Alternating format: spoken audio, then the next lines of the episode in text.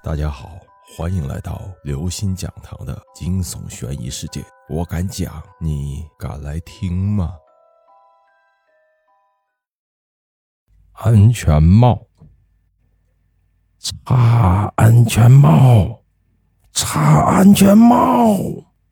张成辉再一次被梦里那个声音惊醒了。他看不清那个人的脸，但他隐约能猜出。这个人是前几天出事的那个员工，张成辉是一个建筑工地的总负责人。根据工头的说法，那名员工是被坠物砸中头部死亡的。张成辉找到大师，请大师做法超度亡魂。大师说这是亡魂心愿未了，必须了了他的心愿才能超度。张成辉想了想，把员工给他托梦的事情告诉了大师。大师闭目沉思了片刻，说：“嗯，这就是他的心愿。他说他差安全帽，你烧一个安全帽给他就好了。”按照大师的吩咐，张成辉烧了一个安全帽。果然，张成辉再没有做过噩梦。第二天，精神饱满的张成辉准备去工地视察，他要告诫所有的员工一定要戴好安全帽。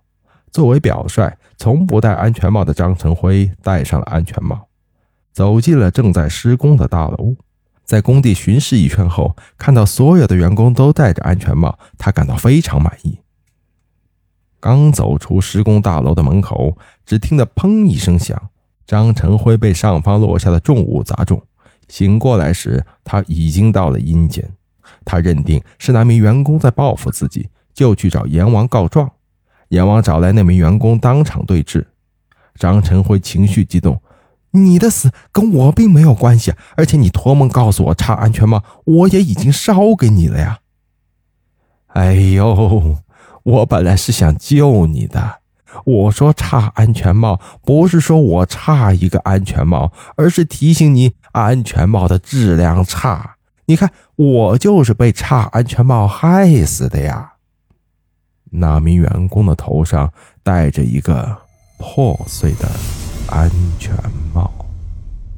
各位朋友，安全生产，质量第一，安全第一，生命大于一切，请使用质量好的安全帽。谢谢各位，小故事大道理，希望你能喜欢。